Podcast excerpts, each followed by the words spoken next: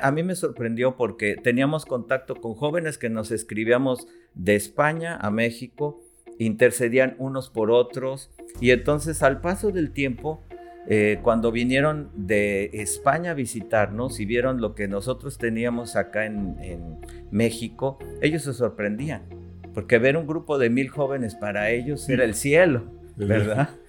Eh, pasó el tiempo y entonces, ah, en muchos de los testimonios que me llegaban, uno de ellos eh, me sorprendió porque eh, los boletines de oración que yo hacía, que se imprimían y se repartían, los pegaban en las puertas de las iglesias para orar. Yo jamás me imaginé que el boletín fuera usado así. Y la gente de España se dedicaba a ayunar y orar por España, por un avivamiento. Después de ese tiempo, alrededor de unos 5 a 7 años, las iglesias de España empezaron a explotar. Ahora hay iglesias grandes de 500, de 1000 personas y, la, y quizás algunos se preguntan, bueno, pues este, tuvieron que crecer o fue un eh, buen programa eh, para trabajo con la gente. Yo quiero decirte que no. Es el fruto, como ahorita decías, de la oración de aquellos jóvenes que le creyeron a Dios y encendieron una mecha trajeron un avivamiento que ahora es el fruto de lo que está sucediendo en España.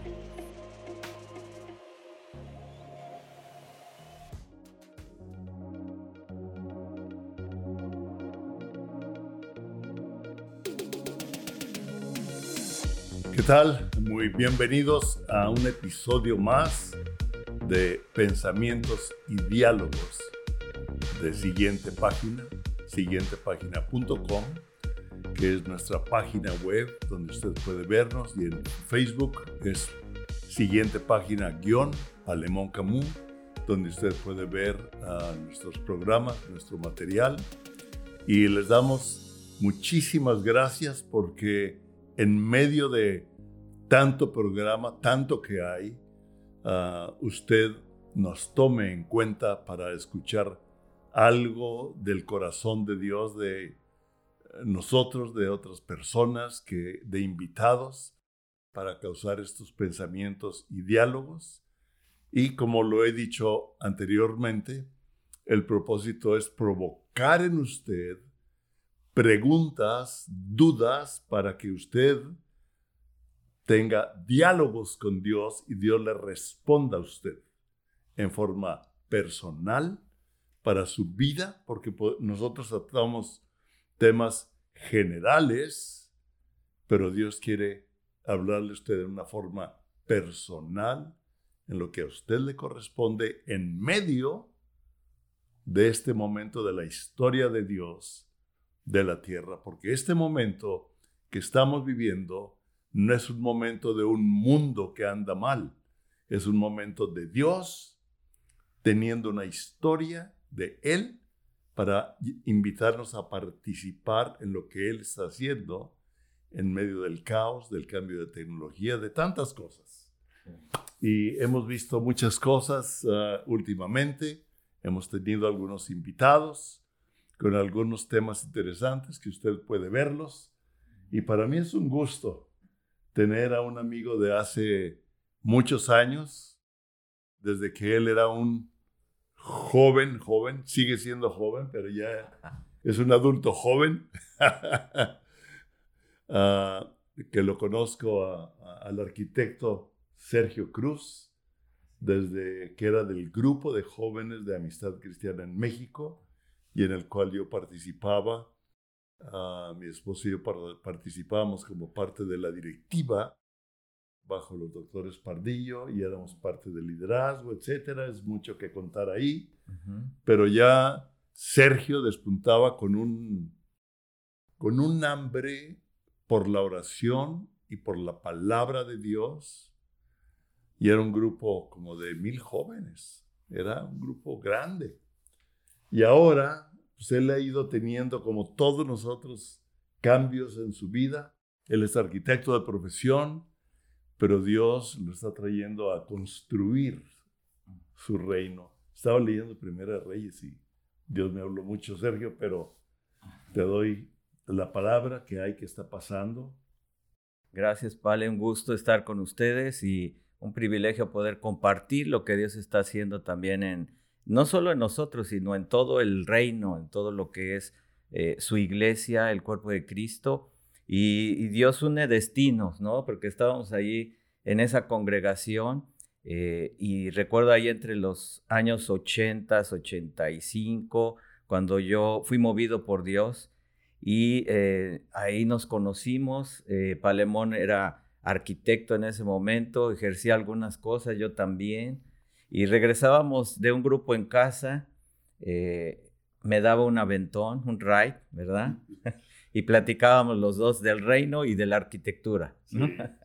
Eh, sin embargo, en el grupo de jóvenes eh, teníamos alrededor de mil jóvenes, ¿verdad? Y bueno, pues en el servicio, la atención con los jóvenes, en el pastoreo, en el liderazgo de jóvenes, Dios me movió al área de la oración que era y es una de mis pasiones, eh, porque orar no es pedir, como platicábamos la última vez, ¿verdad? Orar nos habla de una comunión íntima con Dios, ¿verdad? De una participación con Él, de conocer su corazón.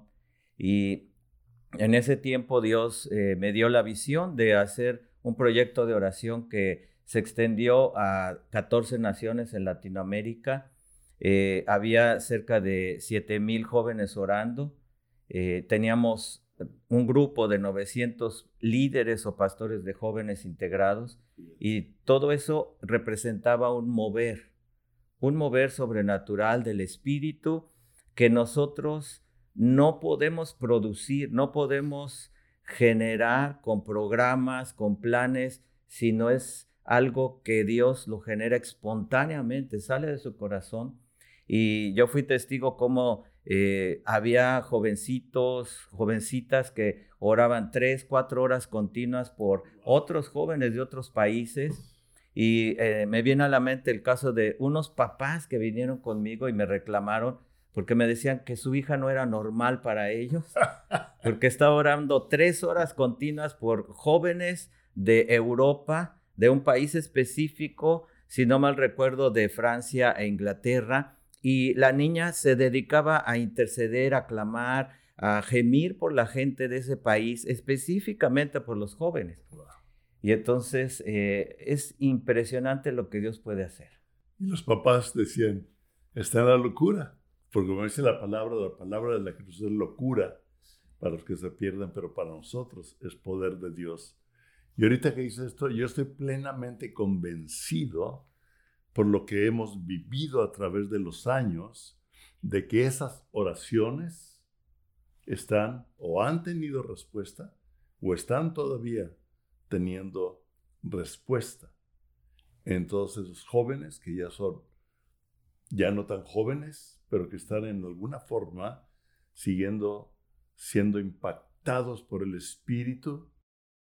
Y ahorita yo declaro en el nombre de Jesús que si alguna de las semillas que el Espíritu provocó en estos jóvenes ah, se quedó como dormida o fue apagada por las circunstancias, se rompen las ataduras en el nombre de Jesús y se sueltan y regresan al avivamiento de aquella época.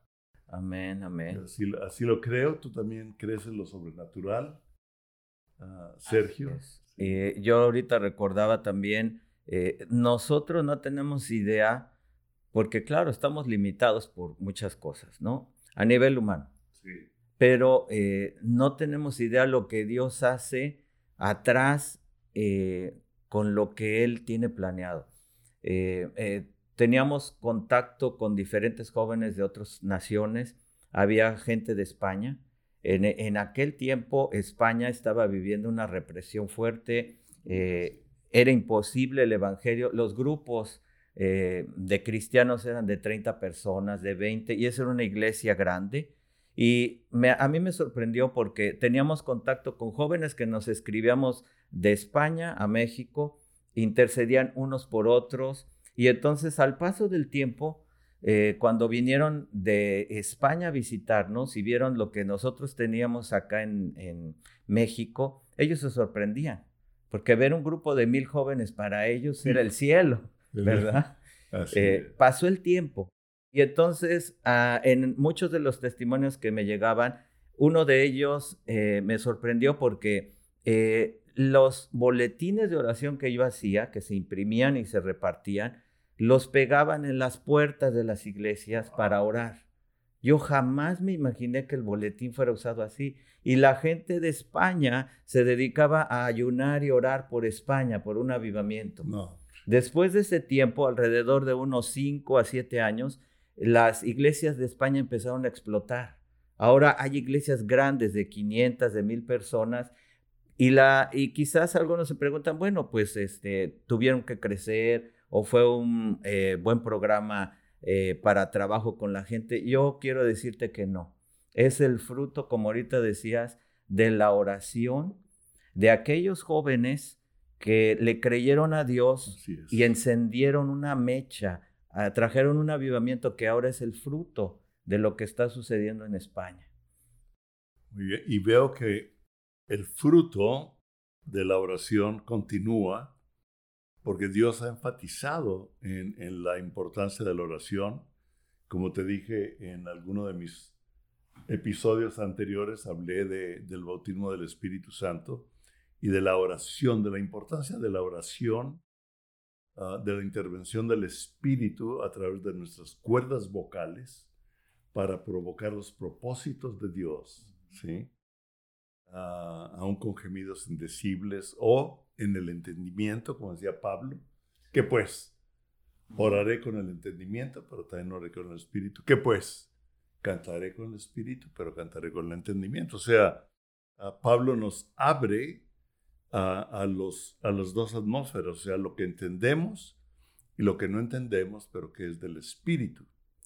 Pero en lo que entendemos y en lo que Dios nos va mostrando, me decías ahorita que ahora Dios te está enfocando en, en la enseñanza. e inclusive has comenzado algunos institutos bíblicos de Cristo para las naciones en México, que está realmente llegando a varias naciones. ¿Qué tal si nos hablas de eso, Sergio? Sí, hay eh, diversos misterios dentro de lo que Dios hace.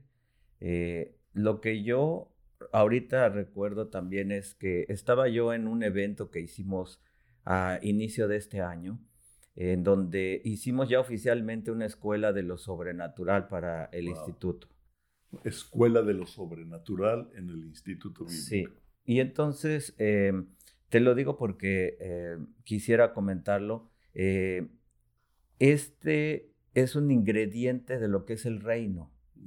Nosotros tenemos que entender que el reino de Dios está en otra atmósfera, en otro ámbito, y ese ámbito se mueve, es real, pero necesitamos enseñar a la gente a caminar en ese ámbito o nivel sobrenatural. Así es. Y hicimos este evento por primera vez ya de manera oficial porque tenemos clases de lo sobrenatural, pero vale, esto es el fruto de una vida de oración, de comunión, de aprendernos a mover en lo sobrenatural tengo un libro que eh, estoy escribiendo de leyes en el ámbito sobrenatural que hay que enseñar a la gente porque el reino de Dios se mueve con otras leyes. Todo está regido y construido por Dios para equilibrio con leyes, pero el reino tiene sus propias leyes. Y entonces hay leyes en lo sobrenatural y hay que enseñar a la iglesia, a los ministerios a aprender a moverse y tuvimos un tiempo de tres días continuos de un fluir sobrenatural impresionante en los alumnos, en los maestros, en los invitados. Eh, y creo que eso es el fruto de una vida de comunión. Eh, recordemos que la oración no es gritar, no es eh, exigir ni pedir, es una vida de intimidad y comunión con Dios. Y Dios ha estado trayendo un incremento, lo que es también una situación de impartición de lo que uno es en Dios y un aceleramiento. Impartición de lo que uno es en Dios. Eso es muy interesante, Sergio, porque ah, yo aprendí hace tiempo que realmente uno no enseña lo que sabe, sino que impartes lo que eres al dar clases. Y lo que dijiste ahorita Así es. Sí, entonces, eh, después de este eh, mover de Dios en la oración, eh, el Señor me ubicó para apoyar el pastoreo de mi padre en, su congregación por varios años y se dio la necesidad, bajo la cobertura de Carol Thompson, de equipar a las 13 misiones que se tenían, sobre todo a los misioneros y pastores. Y entonces empezamos a trabajar en formar un instituto que fuera una extensión directa de Cristo para las Naciones eh, para poder capacitar a esas personas. Se dio y entonces empezamos con lo que es eh, la extensión directa de Cristo para las Naciones en Ciudad Nezahualcóyotl, pero de allí crecimos a lo que es Texcoco. en, ese, en esa transición y crecimiento eh, vinieron un grupo de misioneros de la Sierra de Oaxaca para pedirme que yo abriera una extensión misionera. Eran de diferentes, eh, sí, de diferentes poblados, y te estoy hablando de una población que está a dos horas y medio promedio de la ciudad de Oaxaca en la sierra, en donde pues muchas personas no tienen la eh, confianza de hacer una inversión. Sin embargo, con el director de escuelas, Randy Delt, Fuimos allí, nos sentamos a comer con esos misioneros y se abrió la eh, extensión en Oaxaca, pero en, primeramente en Tamazulapan. Tamazulapan. Así es. ¿Y qué hay allí? Bueno, gente que está verdaderamente necesitada de Dios. Te hablo de congregaciones de triquis de 300 personas, 500 personas, dirigidas por un pastor que no tiene enseñanza, entre comillas, bíblica de un instituto, pero verdaderamente tienen apostolado. Son pastores de un sinfín de gente, pero necesitan capacitación. ¿Verdad? Y entonces eh, también recuerdo a uno de los alumnos eh, que vive en la sierra, él hacía cuatro horas de camino para venir a estudiar al instituto, se levantaba a las cuatro de la mañana tomaba un transporte, llegaba al instituto a las 8, tomaba sus clases y después de las 3 de la tarde regresaba a su comunidad. Cuatro horas nuevamente de transporte. Tres años continuos hasta que se gradúa y ahora está sirviendo, eh, tiene un llamado evangelístico y ha sido una explosión para él. Hablo del fruto del trabajo de ese campus a nivel misionero. De allí nos... Ellos son triquis. Hablan un dialecto, ¿verdad? Exacto. Sí. Y, ya hay que saber entrar ahí porque si no te mueres. qué, interesante cómo Dios los triquis, Oaxaca, Cristo Oraciones, con un joven eh, lleno de, una pasión por la oración y el Espíritu Santo de México. Cómo, cómo Dios une destinos y nos lleva a abrir canchas en donde menos pensamos. ¿Tú nunca pensaste que, iba, que eso iba a pasar? No, no.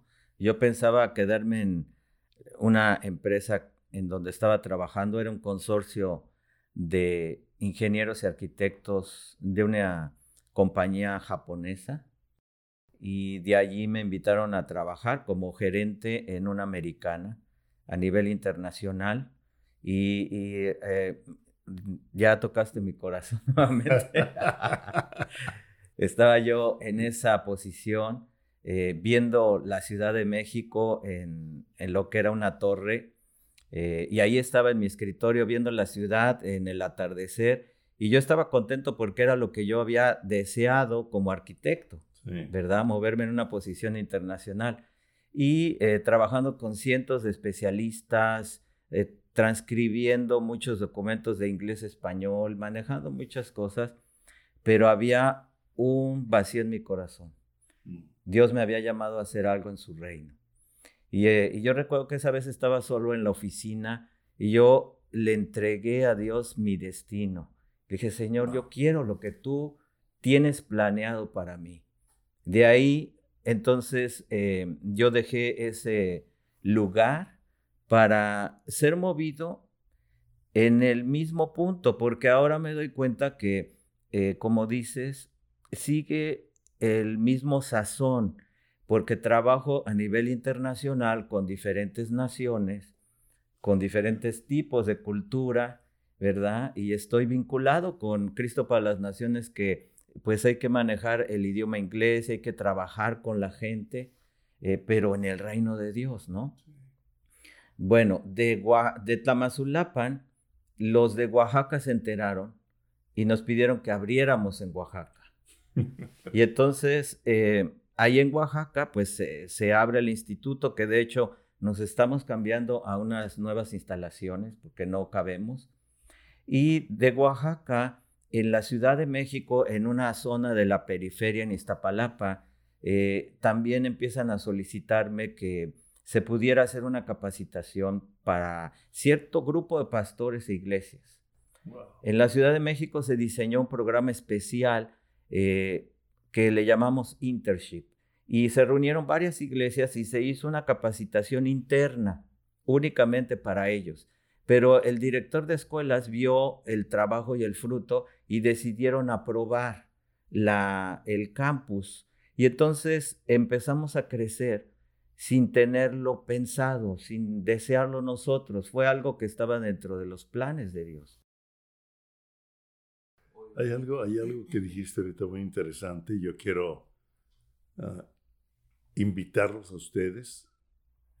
Sergio le entregó su destino a Dios. Eso me impactó. Ah. Sí.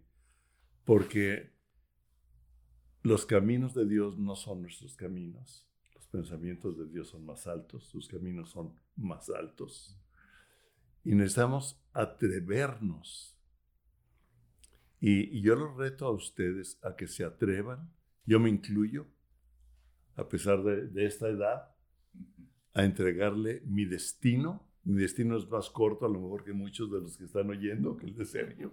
No sabemos, es cuestión de Dios, pero entregarle y decirle, Señor, te entrego mi destino. Y usted va a ver lo sobrenatural, va a ver el reino de Dios moverse en su vida y a través de su vida, como lo estamos viendo aquí en lo menos pensado.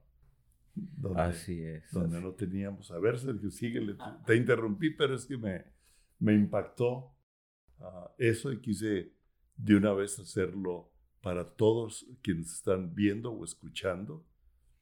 Ah, si no se me olvida. Claro, claro. Y bueno, lo que yo he estado viendo es que eh, Dios se mueve de manera sobrenatural. Dios rebasa nuestros límites. Así es. Eh, y precisamente es que Él no tiene límites. Él respeta el equilibrio y las leyes que ha hecho para sostener o sustentar todo, pero Él no está limitado. Él supera esas leyes y puede hacer todo lo que Él quiere. Eh, ahorita estamos viendo eh, la apertura de una extensión directa en Chile. Estamos trabajando con ello. Hay una invitación para poder abrir en Venezuela, en lo que es España. Y entonces eh, todo esto se va vinculando con el propósito de Dios en algo que nosotros no podemos producir, que Dios es el que lo va generando. Y entonces señalo lo que te decía yo al inicio, Dios se mueve sobrenaturalmente. Y hicimos un primer evento de Voice of Healing allá en México eh, con Aaron Cole. Eh, lo diseñamos para hacerlo en una congregación alrededor de mil personas. Eh, no sabíamos cuántos iban a llegar, llegaron como 1.300, 1.500 personas, ya no cabían en el auditorio. y en esos momentos que me tocaba a mí atender todos estos detalles y estaba yo al lado de Aaron Cole. En la noche yo no pude dormir en uno de esos días y fue cuando Dios me dio esas tres palabras de lo que es un incremento en Dios, la impartición de lo que nosotros somos y tenemos para las generaciones, para otras personas, porque la enseñanza no es conocimiento natural, en Dios es revelación. Y yo no lo imparte a la gente es sustancia espiritual. Y sobre todo lo que vendría siendo ese mover sobrenatural y en el mover de Dios hay un aceleramiento. Lo que nosotros hacemos a nivel natural está condicionado por el tiempo natural, por las leyes naturales, pero lo que Dios hace rebasa eso. Y lo que yo me he dado cuenta es que lo que yo podía haber hecho en 10 años, Dios lo hace en un mes, en un día. Es impresionante lo que Dios puede hacer, porque Dios acelera todo dentro de sus propósitos. Wow. Y Dios tampoco está limitado a una pared o a una, o a una nación o a una referencia personal.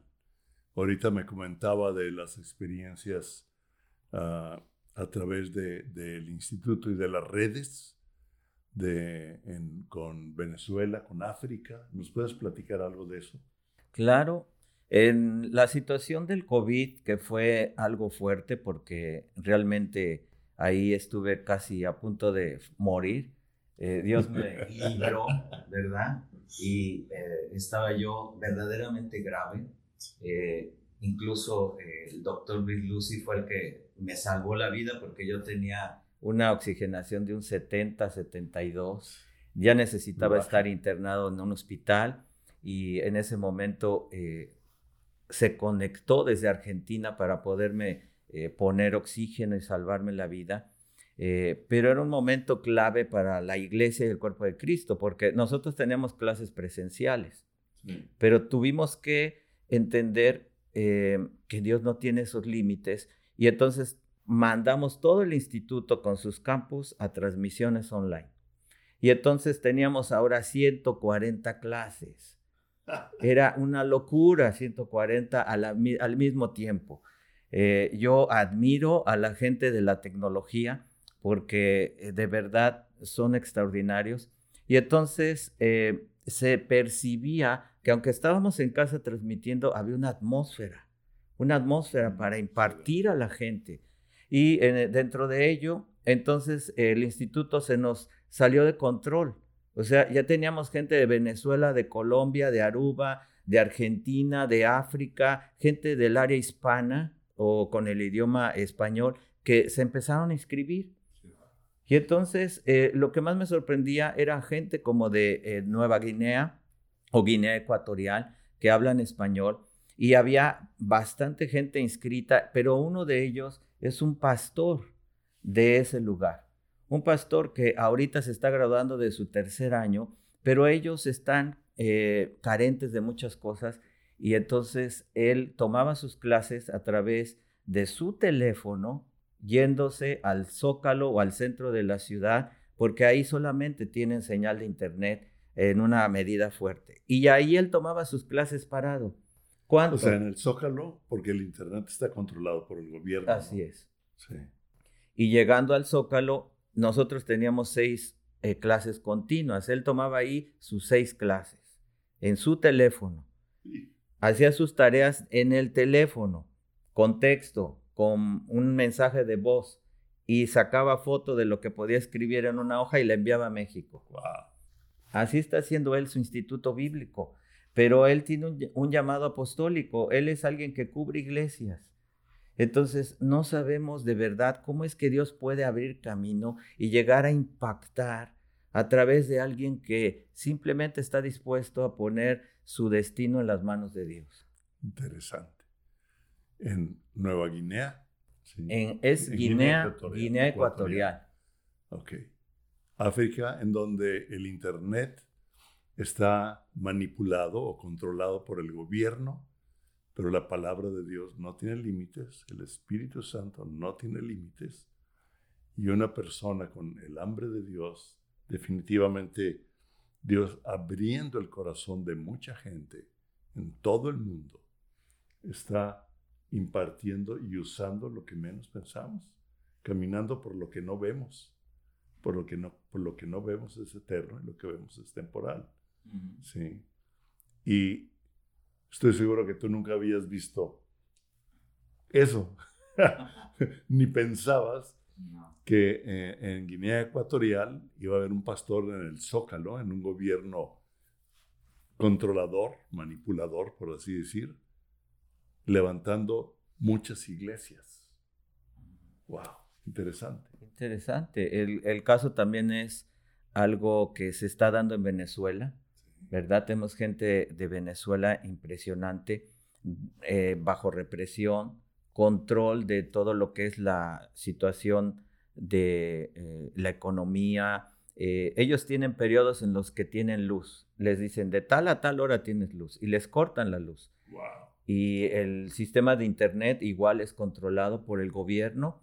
No tienen muchas, digamos, infraestructura ni bienes, pero están allí en el instituto. Y entonces nosotros lo que tuvimos que hacer es hacer transmisiones simultáneas de clases en vivo e interactivas en, en una sala Zoom las tuvimos que transmitir de manera simultánea en Facebook. Y entonces estas personas toman las clases vía Facebook eh, y son eh, venezolanos. Hay dos matrimonios que ya me pidieron abrir una extensión del instituto. Ahí en Venezuela ellos serían exalumnos del instituto y están interesados en eso. Y yo digo, Señor, ¿qué estás pensando hacer? Traer un ayudamiento, porque yo creo que es mundial yo creo que es mundial. Te comento y los que lo han visto, tuvimos una, un diálogo con Kevin Grimm y a mí me, me gustó mucho, aprendí mucho, Dios me abrió a la visión, porque la revelación de Dios es continua, su visión dice que ah, tendremos visión, los ancianos tendremos sueños, no sueños raros, ¿verdad? De, cenar demasiado, sino sueños de Dios para poder traer y ayudar e impactar a quienes tienen la capacidad tecnológica, tienen la capacidad intelectual, tienen el conocimiento, la forma de, de traerlo y lo estamos viendo. Y él nos habló algo que para mí fue muy interesante de la gloria venidera la gloria de la iglesia, que lo vimos y hay muchísimos versículos.